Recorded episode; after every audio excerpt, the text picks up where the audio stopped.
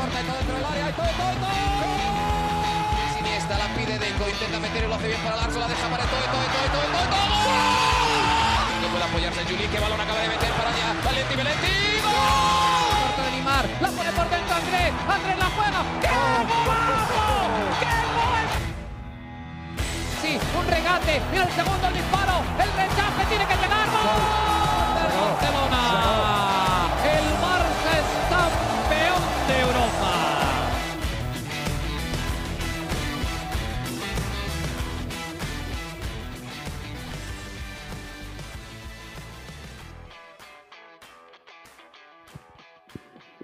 ¿Qué tal amigos de ADN Barça? Bienvenidos a una nueva edición de nuestro podcast. Estamos de regreso, estamos de vuelta después de algunos días en los que no pudimos conectarnos con todos ustedes. Vamos a hablar de la actualidad del Fútbol Club Barcelona junto a Mariana Guzmán, que nos acompaña directamente desde Barcelona. Después de ese empate a tres goles ante el Granada, vamos a hablar de todo lo que se va dando alrededor del Fútbol Club Barcelona y preparándonos ya también para lo que viene por ahí, que es la Liga de Campeones de Europa. ¿Cómo estás, Mariana? Bienvenida nuevamente a ADN Barça Podcast. Alejandro, han pasado años desde la última vez que grabamos. Dios mío, yo lo puse en Twitter. Yo hice un tweet donde decía que eran tus compromisos con el béisbol Sí, lo sí, que impedía que grabáramos un nuevo episodio de ADN Barça. Pero bueno, ya el béisbol te liberó, se acabó además con un, con un resultado positivo esa, esa serie del Caribe. Así Sí, que ya podemos volver a lo nuestro, Alejandro. Te agradezco, por favor, que esto no se vuelva a repetir. No, mentira. No, no, no, probablemente hasta el año que viene. eh, no, no, y un torneo así no se repetirá por acá no, no. en un tiempo, en un tiempo. Pero fue divertido, fue divertido, puedo decir que fue divertido. Es más, bueno. había el- el- un partido del Barça, no lo pude ver en vivo, tuve que llegar después de la cobertura en la noche a ver los goles y todo lo que había pasado, que fue el triunfo ante el Alavés. Mm. El que sí vi en vivo, lamentablemente, fue el del Granada. Bueno, bueno, yo estuve, yo estuve en el, en el estadio, Alejandro, hacía un frío.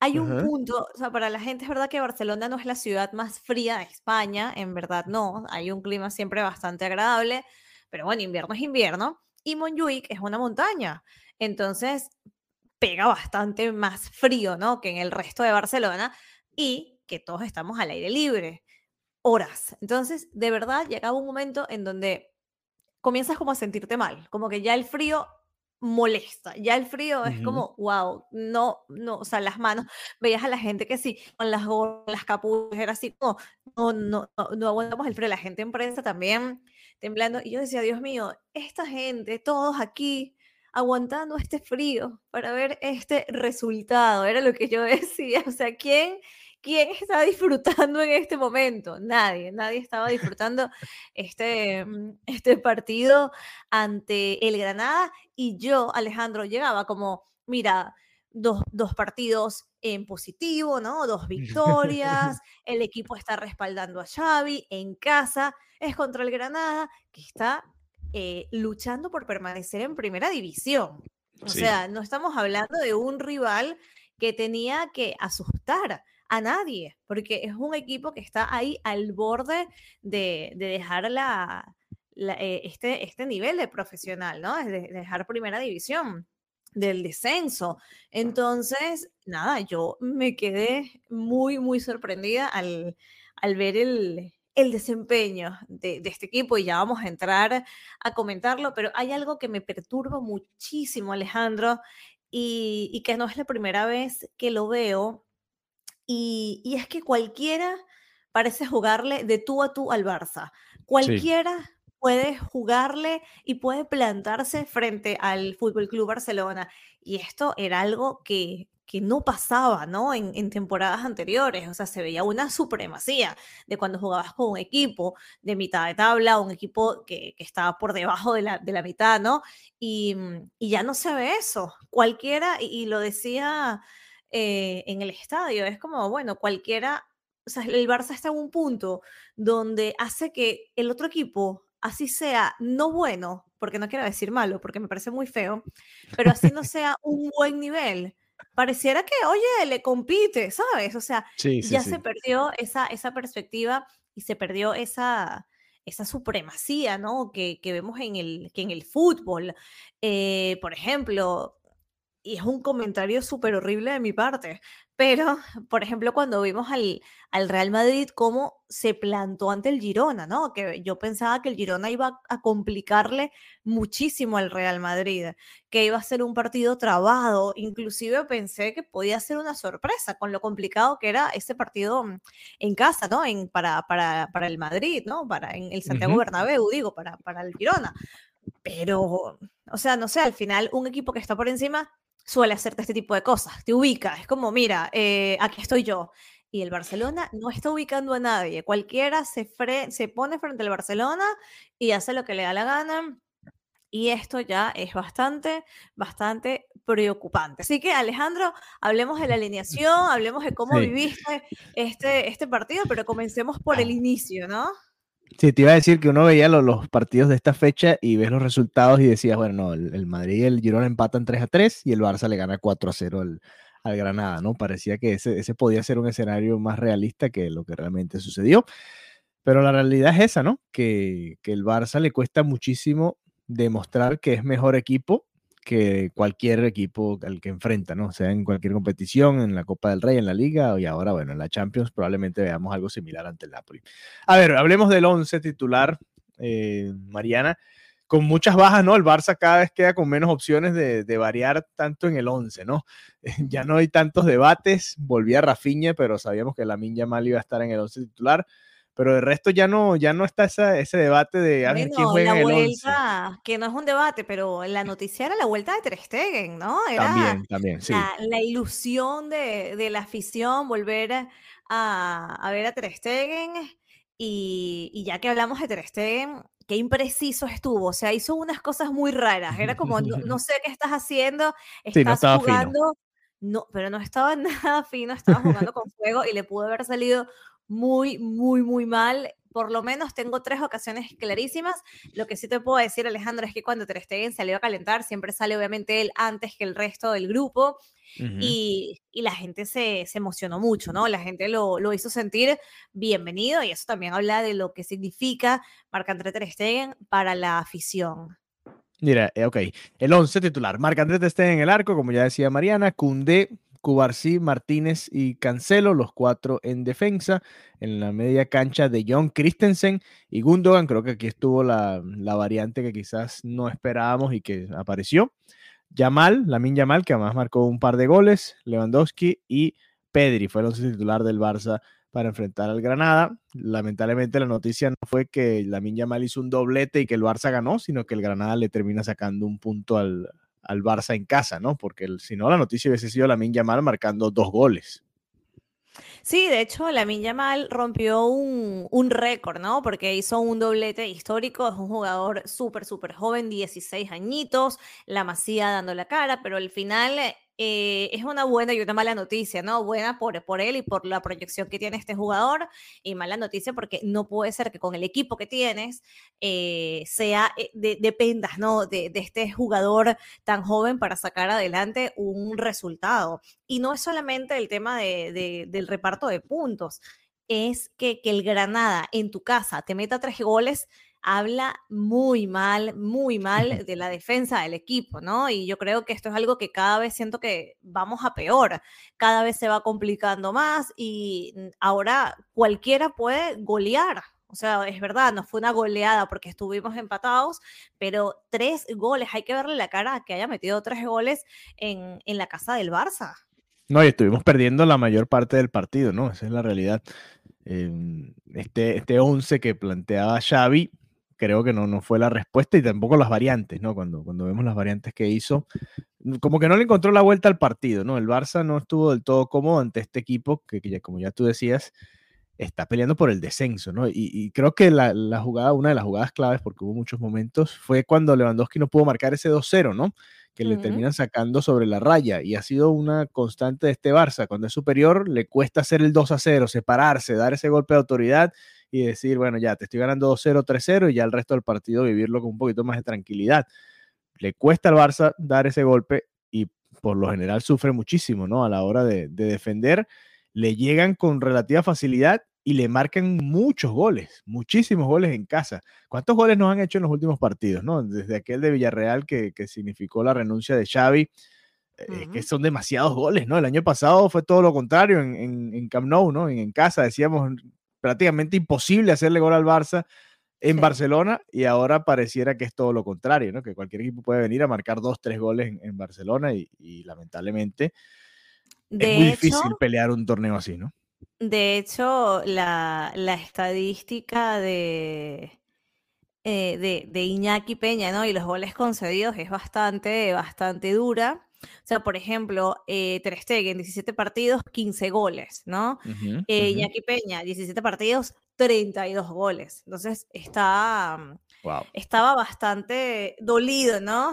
Por, por esos resultados y más bien desde el equipo estaban intentando trasladarle que, bueno, eh, que solamente un par de esos goles eran por errores importantes, pero intentando como, bueno, que, que no se hunda Iñaki Peñalo, pero la verdad la, la, estadística, es, los números son demoledores en, en sí. Igualmente, cuando se habla de goles, se tiene que evaluar no solamente al portero, como lo comentaba, también te habla de, fallos defensivos, y esto es lo que está sucediendo aquí. O sea, estos tres goles, por ejemplo, en este caso, más allá de que Ter Stegen volvió un poco impreciso, obviamente, sin ritmo de competición y, y un poco raro con los pies, que, que siempre ha sido su especialidad, ¿no? Poder eh, eh, tener esa agilidad con los pies, con las manos. Más allá de eso, eh, los errores defensivos a mí me dan, a mí me dan vergüenza. Y en la rueda de prensa le preguntaban a Xavi, oye, ¿cómo es posible, no? Que, que la defensa pasara de ser tan sólida en la temporada pasada, como bien lo decías, que prácticamente era muy difícil que, que, el Barça concediera estas oportunidades de gol y cómo es que ahora vuelve a ser el, el, punto débil, ¿no? El talón de Aquiles. Y la respuesta de Xavi era como, bueno, es que así es el deporte, así es la competición. Esa respuesta es, no tengo respuesta, ¿no? Eso es... No, no, tiene explicación de qué está pasando. Él no tiene explicación.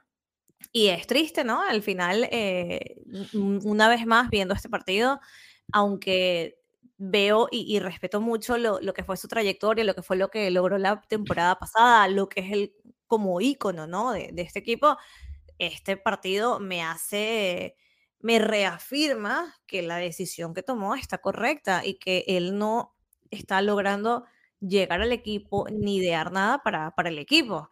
Eh, los fanáticos en, en Montjuic gritaban, eh, Xavi Hernández, ¿sabes? Estaban ahí cantándole y él agradecía, o sea, la afición lo quiere, la afición lo respeta. Obviamente habrá disidentes, ¿no? Habrá gente que no, no, no del todo, pero a nivel global, las sensaciones hacia Xavi, por lo menos en el estadio, siempre han sido muy positivas. Pero mira, eh, tres goles. Yo pienso, Alejandro, que si estuviéramos en el Camp Nou, 93 mil personas, ¿no? Y el Granada te mete tres, el nivel de pitos que hubiera recibido el Barça hubiera sido horroroso. O sea, el Camp Nou era una caldera, el Camp Nou te exigía, en Montjuic no sientes nada parecido. De hecho, parece que es otro perfil totalmente distinto de, aficionado el que va, que no lo vive de la misma manera. O sea, ir al Camp Nou, tú sentías, estabas ahí metido en el partido. Y mm, Montjuic que tiene su encanto, que tiene un, es, una, es un edificio histórico, ¿no? Eh, un estadio histórico por las Olimpiadas, el 92, hecho por una arquitectura bella, todo muy bonito, pero te digo que hay algo que, yo creo que se tiene o no se tiene y ese estadio le falta un poco alma. Y, y, yo, y también que, la gente no te pase esa factura, como era el Camp Nou, que sentías como que el Camp Nou te espabilaba. Es como, bueno, están despiertos, ¿qué está pasando? Aquí, aquí no pasa, ¿no? Aquí la barra de animación está lejos, eh, gritan cuatro cosas, pero mm, pero no se siente para nada igual. Y, también esa es una de las razones, por eso y por la cercanía con la que vivo el Camp Nou, que deseo la vuelta de verdad. Cada día de mi vida digo, por favor, que, vuelvan ya, porque es un estadio que, te exigía, un ambiente que, que demandaba algo más que creo que, por ejemplo, en Montjuic no, no lo viven de esa manera. Yo inventándome razones que intenten explicar qué es lo que está pasando en el Barça. Xavi no tiene la razón, no tiene la respuesta y yo tampoco. Yo solo doy teoría. mira, yo creo que la afición no le está exigiendo tanto. Sí, mira, eh, Xavi presenta la renuncia y dice que trata, va a tratar de liberar de esta manera a los jugadores, pero la realidad es que en, el juego no se ha visto algo así, ¿no? Creo que ha sido el, es la primera sensación que me da estas semanas ya después del anuncio de la renuncia de Xavi. No funcionó, pues, es que realmente eso no, no, yo creo que no era el problema, el problema es que el equipo no estaba jugando bien y no, no, le, no le han podido dar la vuelta ni los jugadores ni el propio entrenador, ¿no? En muchos momentos de la temporada y los números hablan por sí solos, ¿no? Eh, e, esa es la realidad del Barça en este momento. Y la realidad es que, el, aunque el Girona pinchó porque perdió con el Real Madrid, sigue lejísimo del segundo puesto de la tabla. Entonces, ahí es donde eh, creo que es donde entra lo que tú decías del Camp Nou, ¿no? Que te hubiese presionado mucho más. Oye, te estás jugando acercarte o mantenerte relativamente con vida en la liga, ¿no?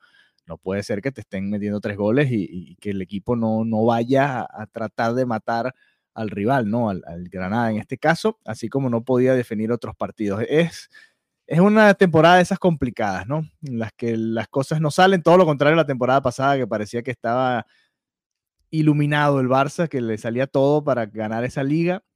En esta como que no es así, ¿no? No, no va todo del todo bien y la verdad pareciera que nos vamos a quedar nada más con una clasificación a la Champions y con esa incertidumbre de si realmente este proyecto que se hablaba de la nueva era es tal, ¿no? Una nueva era en, España y en Europa, o fue simplemente un año en el que el Barça fue mejor que el resto y ya. Esa es la sensación que me da, ¿no? Sin, sin y fíjate que no hemos entrado en detalles del partido, pero es que es un poco la tendencia general, ¿no? El propio Xavi decía, este, este partido es el resumen de la temporada. Y yo ahí creo que puedo estar de acuerdo, ¿no? Un equipo que hace goles, es verdad, pero que le hacen muchos goles, que sufre para dominar al rival que domina al rival en ciertos momentos, pero igual no logra separarse de él y que un equipo que está en descenso te juega, como tú decías, de tú a tú en casa. En casa eh, prácticamente durante todo el partido, porque el Barça sí es verdad, dominó la primera parte y pudo haber hecho más de un gol, pero después la segunda mitad era un partido de tú a tú, de, de ida y vuelta y de que cualquiera podía ganarlo realmente. Sí, y luego, después del partido, hubo como una sensación, van a cesar a Xavi, ¿sabes? La gente también eh, comienza, ¿no? Inclusive dentro de los periodistas que estábamos ahí, era como, hay una reunión especial, cuidado que puede haber noticia la noche de hoy. Eh, por lo general, la Junta siempre mm, suele reunirse, ¿no? Después de los partidos. Obviamente, si ha pasado cosas, o sea, si hay un resultado malo, bueno, se piensa, wow, ¿qué, qué estará pasando en la reunión? pero la verdad es que es algo que suele suceder, ¿no? Que, la Junta se reúna, pero parece que la porta estaba, Alejandro, eh, bastante, bastante molesto, pero mm, que se decía y todo que hasta lanzó una bandeja de la furia. También vimos a Xavi furioso golpeando el banquillo y parece que la porta lanzó una bandeja, o sea, eso se estaba descontrolando. Luego en ese momento, mientras esto estaba llevándose a cabo, eh, se filtró, bueno, filtró no es la palabra, salió una declaración de Deco que era una traducción no acertada, que hablaba sobre el modelo, que el modelo tenía que cambiar. Entonces, claro, el Barça em, acaba de empatar, derrotados, ¿no? Con estas sensaciones, se, se sale a la luz esta declaración, resulta que la declaración no era lo, que estaba transmitiendo, la traducción literal no era así, hablaba precisamente de la declaración de Xavi de que tenía que haber un cambio y que por eso se iba, y básicamente hubo un juego de palabras en las que parecía que hablaba del modelo, pero no era así. Se le pide a este medio eh, rectificar, eh, los periodistas se ponen en contacto con él y el, y el periodista rectifica, no, no, no, él nunca habló de, modelo, pero mientras pasaba esta rectificación...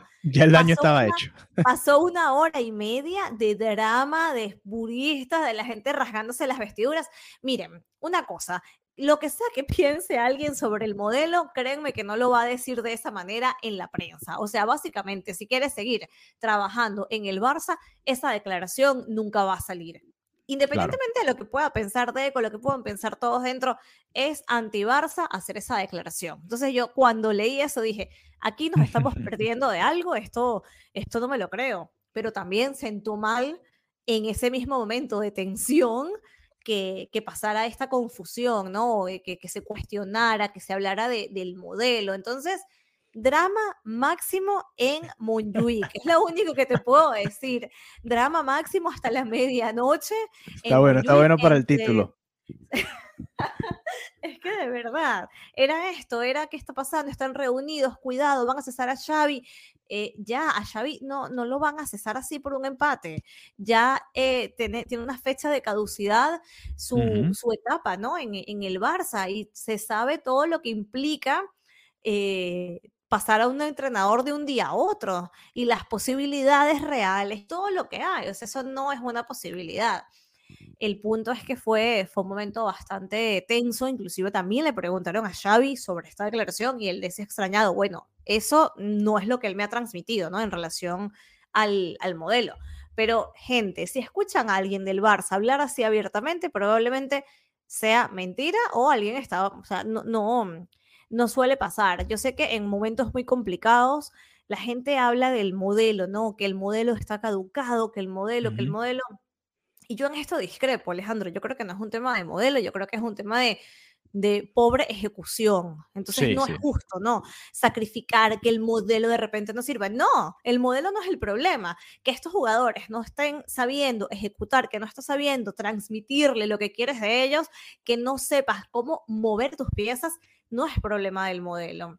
Y, y que independientemente de, de los cambios y de la evolución que pueda haber, porque obviamente en todo tiene que haber una, una evolución y una apertura, ¿no? Porque el, fútbol va cambiando, no es el mismo fútbol de ahora de hace 20 años, por ejemplo, y no será el mismo fútbol de hoy en 20 años, pero yo creo que hay una base que es la esencia del club y que es la identidad y que eso se tiene que preservar y se tiene que respetar. Entonces, siempre entro en un dilema cuando la gente comienza, no, que el modelo, que esto, que lo otro.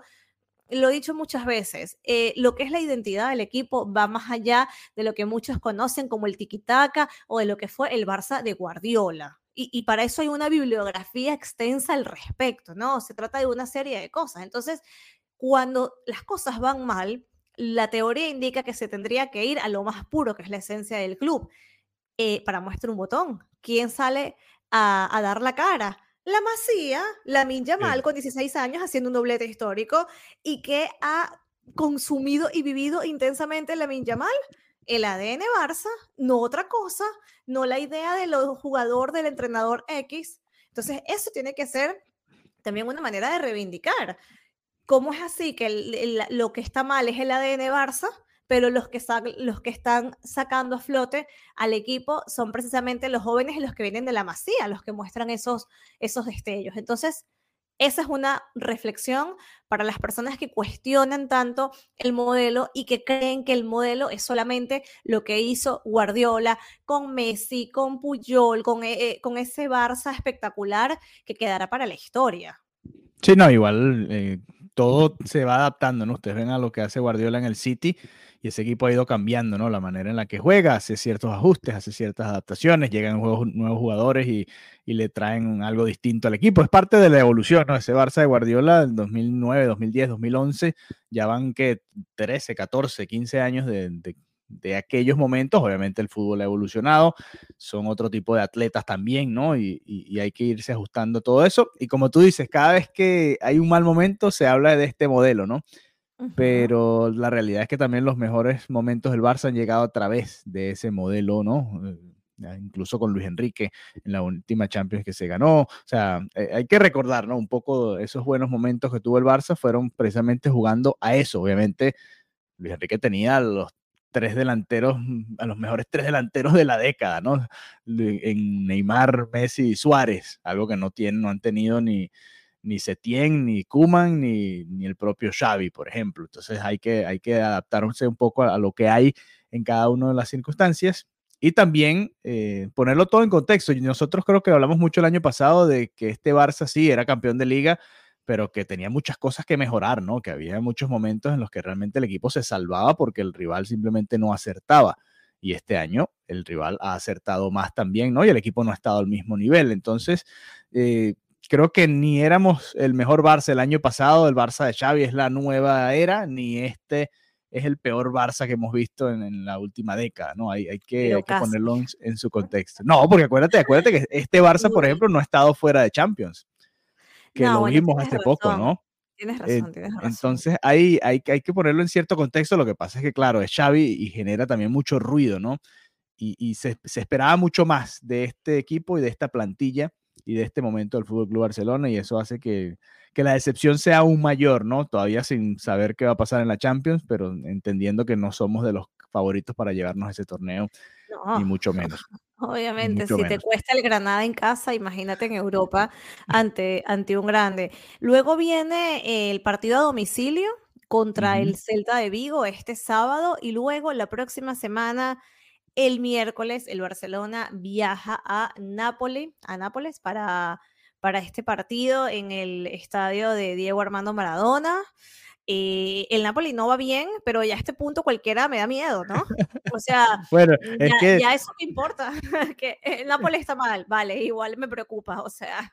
Sí, sí, sí. No, y, y ellos deben decir, ver a, su rival y decir, bueno, el Barça tampoco es que va del todo bien, así que de los poderosos que nos pudo haber tocado en la Champions, pues nos toca uno que viene, digamos, dando eh, dando tumbos en el camino. Entonces, debe ser una llave pareja, ¿no? Debe ser una llave pareja. Lo ha sido en los últimos años cuando se han enfrentado Napoli y Barça en sus diferentes versiones y yo no espero nada distinto, ¿no? Además, balaídos en el medio, me, me cuesta mucho. Ese partido siempre es complicado para el Barça, ir a balaídos y antes de ir a Napoli no me gusta para nada. Pero bueno, nada, veremos qué sucede. Vamos a cerrar una nota positiva. La Minja Mal, hablemos de los dos goles, porque habíamos dicho que, que, le costaba, ¿no? Muchos postes, muchas ocasiones.